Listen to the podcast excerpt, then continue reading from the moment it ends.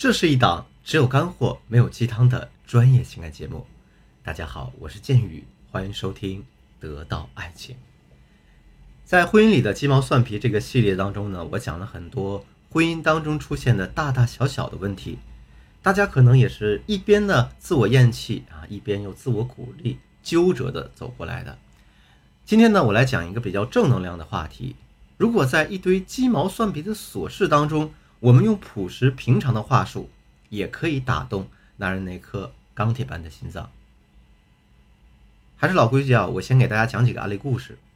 第一个呢是构建联系的话术。我给大家一个假设，假设呢一个征服欲比较强的男人打电话给一个女人，想约她去约会。那如果你是这个女人，你会怎么面对这个男人呢？你可以一直拒绝他，比如说。他问你，你在干嘛呢？你回复他，在外面呢。他可能又问，跟谁呀？你可以回几个朋友。他又问你什么时候回去呢？你就回他不知道呢，等我回去给你打电话哦。这个时候你就可以安安心心的把电话挂了，等他第二次再打过来。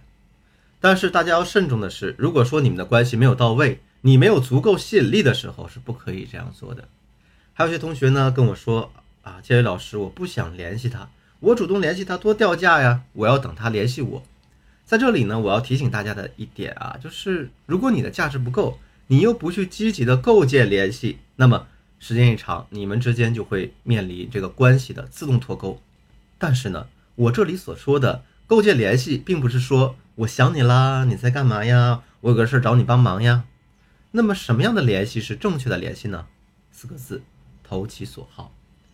我之前在讲挽回的时候讲到过，让男人回复你消息的两种比较极端的话题。第一个话题是聊一些让对方回复起来没有压力的话题，比如说我要去你的城市出差，你那儿天气怎么样？第二种话题是给对方提供价值，能够切真实际的帮助到对方。比如说他这个月的销售任务没有完成，你能够给对方带来一千万的营业额。同样的。我们在面对别人男人的时候，我们用这两种方法才能让对方回复你，从而达到构建联系的目的。第二个是平平无奇的夸赞。我们继续来说婚姻中的沟通话术。有个的同学是这样跟我说的：说她跟她老公啊，大概冷战了半年多，然后呢，通过一系列的引导操作，我让她这个老公回家了。回家之后，她老公晚上给她做饭，然后问她：哎，这饭怎么样啊？她还跟以前一样说，可以吧？那大家想一想吧，如果这人男人回来了，还为你做饭，人家满怀期待的问你饭做的怎么样，你不咸不淡的说一句可以吧，他心里是不是会很失落呢？金宇老师都跟大家说了，男人是一种超级简单的大猪蹄子，你给他一点彩虹，他可能就开心一整天。那这个时候大家应该怎样说呢？这个时候啊，我们要使劲的夸赞他。给他多一点彩虹，比如你可以这样说：“哇塞，我怎么觉得比以前好吃多了呢？我好幸福啊！”另外，在夸赞了之后，我们还可以趁热打铁，再引导一个投资。比如，你可以接着说：“为了这么好吃的菜，那我们是不是应该庆祝一下？你的厨艺大增了呢？”其实啊，往往是看上去这种最朴实、最平常的话术，是最能够直击人心的。因为他会觉得你这是发自真心说出来的话，但是呢，鉴于老师所说的这种朴实平常的话术，又并不等同于你们之前所说的“干嘛呢？吃了吗？跟谁在一起呢？一般吧，还行吧，随便好了”这种原生态的话，大家一定要区分清楚。第三个是呢，悄无声息的鼓励。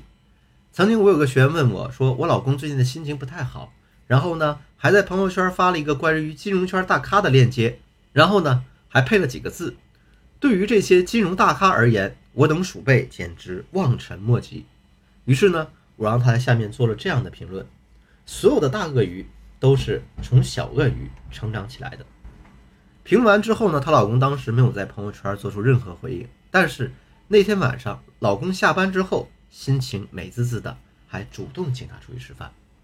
第四个是漫不经心的关心。我再来说一下我前两天一个学员的事儿。那我这个学员呢，已经和男朋友分手了，目前处于挽回他的阶段。男朋友的妈妈这时候生病了，所以呢，男朋友一直都在照顾她。女孩子呢，工作比较忙，经常都在加班。可女孩子还有一些东西啊，在这男的家里面需要去拿。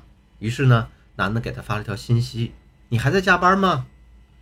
但是啊，我们是不希望女孩子把东西拿走的，因为她如果真的把东西拿走了，他们之间就没有联系了，那不就增加了挽回的困难度了吗？